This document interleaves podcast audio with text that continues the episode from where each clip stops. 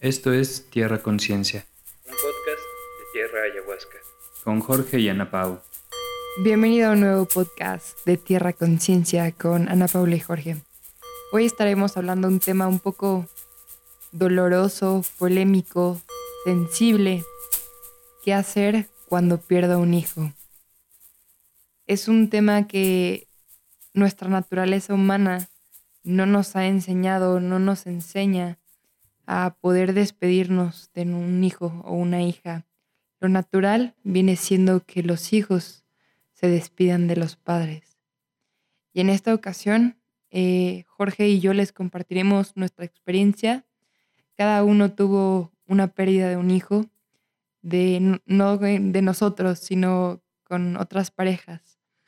Y es un tema que con mucho amor para las personas que están viviendo una situación similar o que la vivieron y que tienen esa herida, nuestra experiencia de vida les permita ayudarlos a sanar, a orientarse y comentarles que no estás sola y no estás solo. Yo creo que por eso hasta nos encontramos. o sea, como que dentro de ese tipo de... Porque ese, o sea, por un lado es como la cosa más horrible que yo he experimentado en la vida. Entonces, eh, pues creo que te marca de cierta forma. Y en ese que te marca, o sea, te va, te va metiendo en distintos cajones. Entonces ahí es como, y yo creo mucho en la reson- resonancia de las, de las energías. Entonces, si tú eres una nota, digamos que eres un sol, el que pierdas a un hijo te vuelve un si bemol, así como por default. Entonces, pues resuenas con otro si bemol. Entonces, este, creo que, que es, como les digo, ese tipo de historias sí, sí te dejan una huella así cabrona en la vida. Y se siente bien feo. eh, en su momento, en, el momento de la pérdida, pues fue como de, pues no podía hacer nada. O sea, bueno, hice un- algunas cosas. Fue como de, pues me siento mal, creo que así, y era como de, deja, pongo en mis grupos de, de meditación, así que manden mucha energía, mucha luz. Y yo también meditaba y como que mandaba energía al, al bebé y a la mamá y cosas así, y no fue suficiente. Y pues en ese momento, pues cuando te- me enteré fue como de, pues ya que lo perdimos y pues te da, a mí me dio mucha tristeza, así fue como que en ese momento, o sea, te, cae el 20 y es a nivel mental, pero y evidentemente pues no lo sufres a nivel físico, ¿no? Como en el caso de las mujeres que, que tienen síntomas y que están, o sea, saben de la pérdida desde antes, es- viven el proceso de la pérdida. Pero el caso del hombre es como lo, lo vives a nivel intelectual, pero no físico. Y eh, eh, a mí me pasó que, que mi dolor físico fue meses después. Entonces, pero creo que ahí, o sea, no me gustaría adelantarme más. Vamos a platicar un poquito como del proceso, pues de la pérdida, ¿no? Sí, eh, también este tema, gracias Jorge, y me agradezco también a mí por tener la apertura de compartirnos, ¿no? Compartir nuestra historia eh, de cada uno, cómo lo vivió. Entonces aquí van a tener un relato de una mujer que perdió a su hijo y de un hombre que perdió también a su hijo. Da la casualidad que ambos eran niños, iban a ser niños. Pero en mi caso fue algo que no estuvo en mis posibilidades poder contener la situación de la pérdida de mi hijo. Eh, me acuerdo que en mi proceso de, de mi embarazo, uh, estábamos en medicina, estaba compartiendo la ayahuasca con era en ese entonces el papá de mi hijo. Y me acuerdo que un participante en una medicina me visualizó y me acuerdo que me dijo, tócale a Yemayá en, en el mar, va a ser muy bendecido. Y luego después de su proceso tuvo un poco como de la energía, se sentía un poco pesada. Y en eso me dijo, va a ser un no nacido. Entonces para mí fue algo muy fuerte y sus palabras después de eso, pues así fue. No, no pudo estar aquí.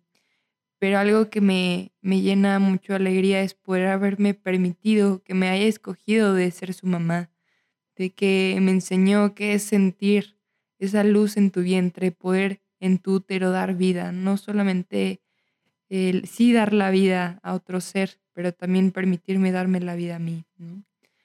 Y por otro lado, me imagino que eso es como la parte de como mujer, como sientes, como tú dices, las sensaciones físicas de las contracciones, el ver el sangrado abundante, las emociones, ¿no? De que tú lo estás esperando con mucho amor y, que no, no llegó.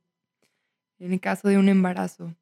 Y en el caso de las mujeres que ya tuvieron hijo, que los recibieron en sus brazos, que pudieron parirlo, ¿no? Eh, esa parte de que cuando tiene ya unos 5, unos 6 años o la edad que sea, que ya no esté. Entonces yo, mujeres, les puedo decir de mujer a mujer, pues agradezcan que esos seres de luz los escogieron para ser madres, que les escogieron a ti, mujer, para poder permitirte ser madre, para poder a ellos permitir ser hijos.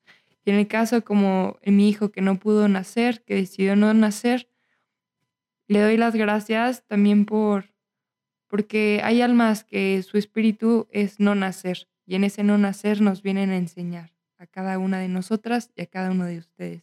Como te digo, cuando fue el, el momento de la pérdida, pues sí es este es difícil. Eventualmente yo, o sea, ¿sabes cuándo me pegó más?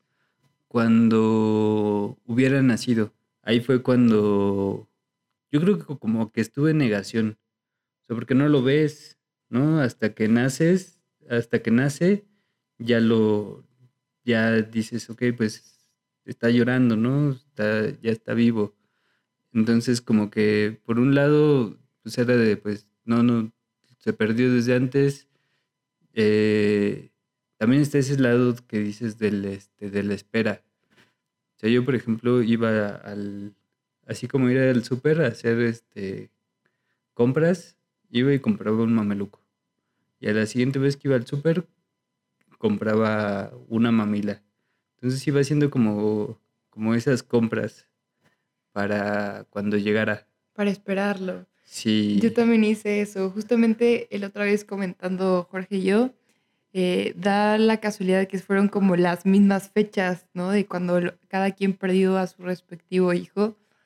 Y yo también hacía las compras, pero yo compraba mamelucos por Shane. Me acuerdo que en ese entonces era como, el mameluco de tal cosa y que el disfraz del dinosaurio, que el smoking de pijama, etcétera, ¿no? Y también este, me comparto, mi hijo se iba a llamar Mateo y el de Jorge Matías. Entonces como que hay mucha sinergia en nuestras historias y desde ese amor nos compartimos con ustedes que nos están escuchando.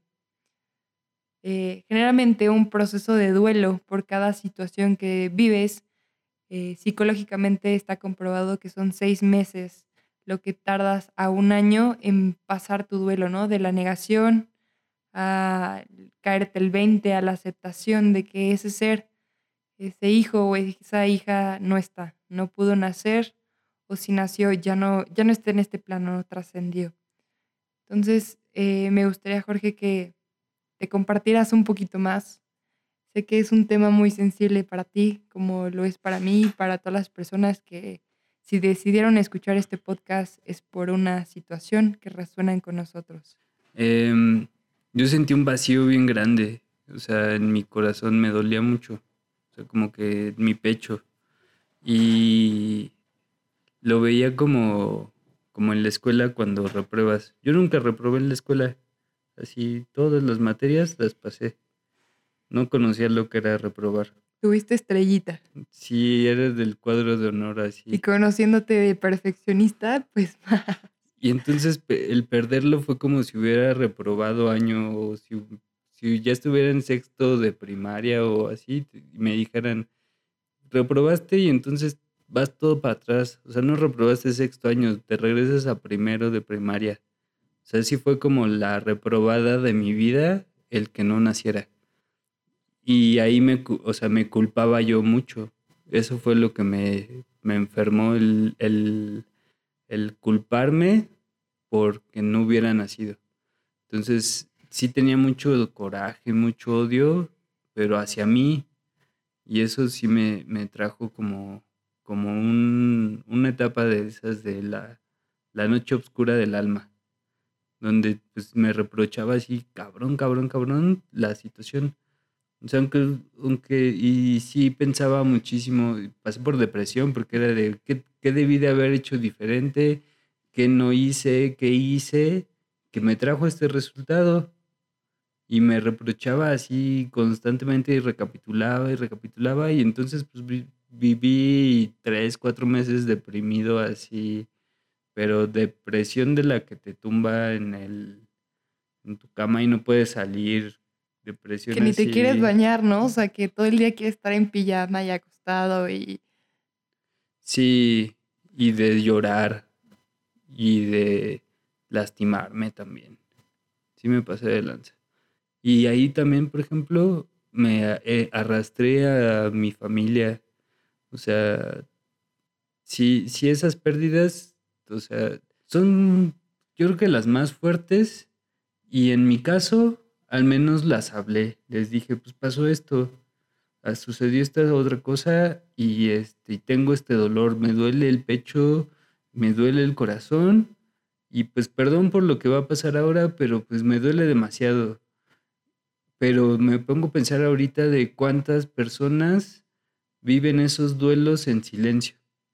yo fui una de esas personas. Me acuerdo que estaba, eh, cuando pasó el tema del aborto, estaba en la casa del papá de mi hijo y en ese momento habían pasado muchas situaciones que estaba yo sanando, estaba trabajándome como mujer, como guía, como todo.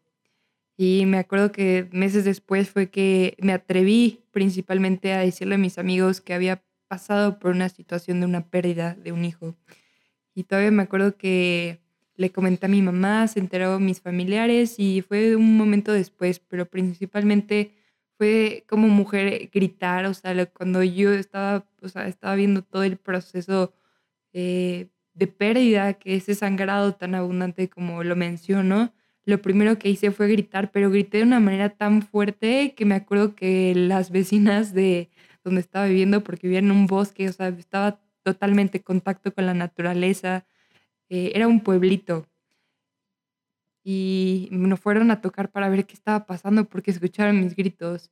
Entonces, pues ya salió la persona que me estaba cuidando, eh, los médicos y todo, todo el equipo necesario, las mujeres también que servían ahí en esa casa, medicina, a ver cómo estaba. Y fue algo muy impactante, pero también muy grato, ¿no? O sea, de, wow, qué padre que mi hijo me escogió a mí, que me enseñó, que me vino a nutrir, que me que dio su vida, ¿no? O sea, para ser esa guía para mí. Entonces, eh, muchas veces también es el apego, del apego de cuando fallece un hijo y lo lloras, pues es natural, ¿no? La pérdida duele, pero también nutre, nutre en el sentido de, de agradecimiento, te vuelve como más sensible, más empático, más compasivo. Y algo que siempre digo, la empatía es ponerme en los zapatos del, del otro. La compasión es sentir su dolor. Entonces, cuando vives un proceso de una pérdida de un hijo y una persona eh, que va a medicina te lo dice, a mí me resuena demasiado, me hace muy sensible, me hace poder acobijar y entender la situación que viven o que vivieron, porque ya lo viví y sé que se siente ese, esa sensación de perder, de que ya no esté, pero también hay personas, no, o sea, quiero, quiero recalcar que no necesariamente tienes que perder a un hijo para ser empático o compasivo, pero hay una fibra muy sensible que cuando una persona vive así como tú y yo que hicimos clic, yo te dije muchísimo tiempo después porque era algo muy mío, ¿no? Y que hoy me abro a compartirlo con ustedes, te vuelve muy sensible. Entonces, cuando esperas a tu próximo hijo, pues tienes una conciencia diferente. O sea, el primero es el primero, ¿no? Y tiene como su lugar. Y el segundo y el tercero, eh, cada, cada hijo tiene su historia. Pero te, te cambia la vida, ¿no? O sea, decir, pues eh, cuando tienes otro hijo o esperas un hijo, es como pues tú eres el número dos, ¿no? Pero ya hubo uno antes. Entonces es honrar su memoria, decirle al hijo si estás embarazada o están embarazados, si están resonando en esto, es pues contarle que tuvo un hermano, ¿no? O sea, no es como dejar desapercibido de, ay, tú eres el que naciste, entonces tú eres el primero. Pues no, realmente ya hubo uno primero y la vida te permitió a ti estar en este plano, en este momento. Y también tu alma sí lo escogió. Yo me tardé como un año en decirle a mis amigos. Y ni siquiera le dije a todos, le dije a dos de mis mejores amigos. Y sé, y por ejemplo, ahorita que lo, que lo contabas, decía, pues cuando le conté al primero, pues todavía se me quebraba la voz. Así le dije, pues pasó esto, pasó esto otro y, y hasta chillé ahí. Y cuando le conté al segundo fue como, pues varios meses después, ya había pasado por la ayahuasca y cosas así. Con lo que me quedo y lo que les puedo compartir es, cada vez que lo hablas con personas, duele menos. O sea, y yo lo notaba en mi voz, ¿no? O sea, ahorita, por ejemplo, ayer lo platiqué con alguien y pues ya no me dio, ya, ya no se me quebró la voz. O sea, porque es de, pues ya lo, lo comparto desde otro lugar. Cuando recién pasaba, pues era así como de, pues ya ni podía hablar y de pronto lloraba y me tenía que ir porque pues no me podía controlar de, de la, del sentimiento que me daba, la emoción que me generaba. Y en esto que hablabas acerca de, del por qué o el para qué, pues eso, por ejemplo, a mí me llevó a, las, a la ayahuasca. O sea, porque fue de, pues para otras cosas, pues puedo meditar o tengo otras herramientas, pero para esto ya yo ocupé todas esas herramientas, ya hice duelos, ya hice este, afirmaciones, ya medité, ya hice de todo y me sigo sintiendo igual. Y fue hasta que fui a la ayahuasca este, que pude tener una liberación. Me acuerdo que ahí vomité y cuando vomité fue, vomité todo el coraje, así, pero el coraje que me tenía. Y, era, y de pronto fue como de, pues ya, hasta quería seguir vomitando porque dije, ya está saliendo todo esto. Pero ahí en eso a lo que iba es de que a partir de ahí encontré una vocación. O sea, que era, de pronto lo veía y decía, pues yo perdí un hijo, pero no me importa porque ahora cada vez que voy a una ceremonia tengo 20 hijos. Y esos 20 hijos necesitan un padre. Entonces, pues yo puedo ser su padre. Y los cuidas como si fueran tus hijos y los si lloran y si se quiebran, los, abrazas como si fueran tus hijos. Entonces, a mí para eso me, funcionó, me sirvió, o para eso se murió mi hijo, para que me enseñara que, puedo ser su padre de él y el de muchos otros. De la tribu. Sí. sí, es hermoso, ¿no? O sea, poder resonar. También hay veces que a nosotros nos toca ser hijos en medicina. Igual a mí, en mi caso, eh, mi medicina por excelencia, aparte de la ayahuasca, es los niños santos, que las personas que han ido a ceremonia eh, con nosotros lo saben y los que no, pues se los extiendo. Los niños santos para mí fue una medicina de mucha conexión, de conectar con ese niño que era mi hijo y también con esa niña que soy yo, de ese amor de nutrición, de comprensión, de entendimiento. Entonces es, bellísimo y aparte yo tengo un dicho que ir a un proceso de medicina, una ceremonia con ayahuasca, con niños santos eh, o con otras medicinas, es como ir a 10 años de psicoanálisis. O sea, lo que ves en 10 años en terapia con un psicólogo, en un proceso chamánico, lo puedes, puedes entender muchos 20, ¿no? O sea, en una noche y, y llorarlo, ¿no? Permitirte sentir ese ese dolor en tu corazón, ese llanto, esa tristeza, ese rencor o ese enojo, ¿no? También es válido, ¿no? Muchas veces decimos eh, todo con amor o sé grato y así, pero no, también la condición de humana es gritar, o sea, cuestionarte el por qué, permitirte enojarte, ¿no? O sea, después te contentas con la vida, ¿no? Pero el principio es esa parte de, de sentir tus emociones, ¿no? nómbralas. Y si tienes personas con las que te puedas apoyar a expresar lo que sientes, pues adelante. Igual en mi caso fue como al principio que lo dices, tienes un nudo en la garganta, ¿no?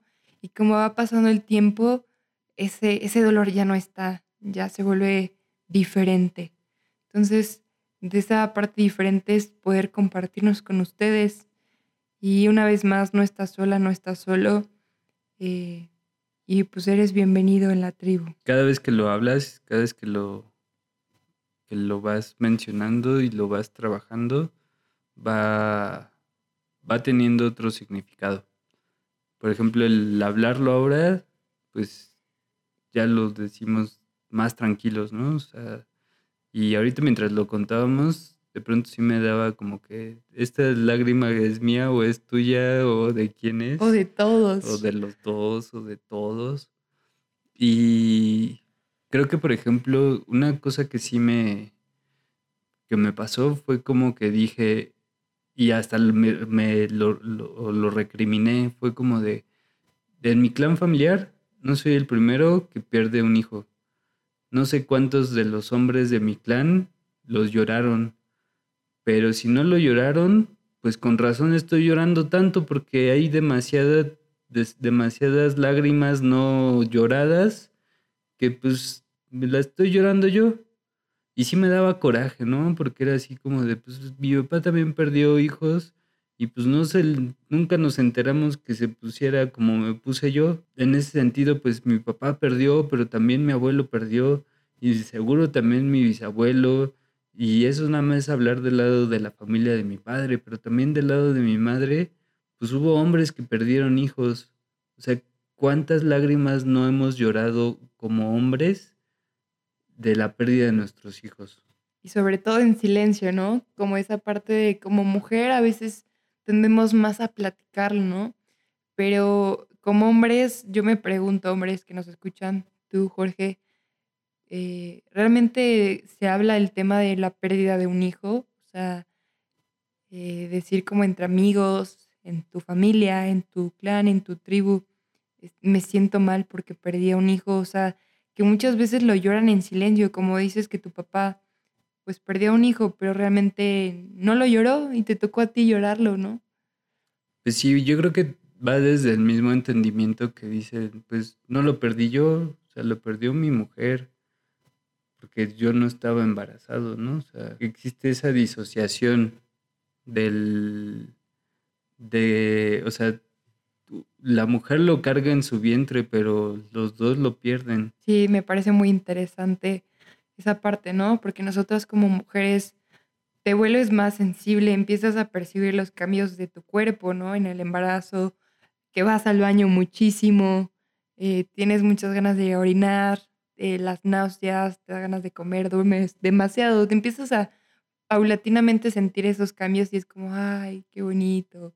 Y le pones música y llevas pocos meses o muchos meses, ya estás por parir o ya nació, ¿no? Entonces, pues es esa parte de, de, la parte materna, ¿no? Y del hombre, pues sí aportó, pero realmente la pérdida, como tú dices, de los dos, se embarazan los dos, porque los, el hijo es de los dos, ¿no? Entonces es como esa parte de tomar conciencia de, de, la pérdida. Pues bueno, eh, el siguiente podcast va a ser hablar un poquito más respecto de la parte 2, de cómo puedo sanar mi duelo. Ahorita fue como mucho de poder hablarlo, de poder liberarte, de poder expresarte, de saber que hay más personas que están viviendo tu misma situación. Pero el siguiente podcast no, me gustaría, eh, Jorge, si te parece bien, hablar de cómo trabajar el duelo. Sí, está bien. Vayan a ceremonias más fáciles. Esto fue Tierra Conciencia. Les agradecemos por habernos escuchado y nos vemos a la, en la próxima. Esto fue Tierra Conciencia, un podcast de Tierra Ayahuasca. Si te gustó este episodio, recuerda seguirnos en todas nuestras redes sociales y visitar nuestro sitio web tierraayahuasca.com para conocer nuestros próximos eventos.